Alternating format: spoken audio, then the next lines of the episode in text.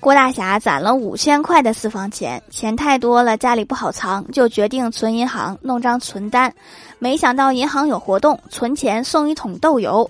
郭大侠看着豆油，又舍不得扔，带回去又不好解释，正在小区附近犯难，正巧遇到了我老爸出门买菜，就请教经验。我爸淡定地说：“先把豆油藏起来，然后回家找你媳妇儿拿钱买油，再把油带回去，你就又多了一笔私房钱。”老爸，我现在突然开始怀疑，你以前买的油都是哪儿来的？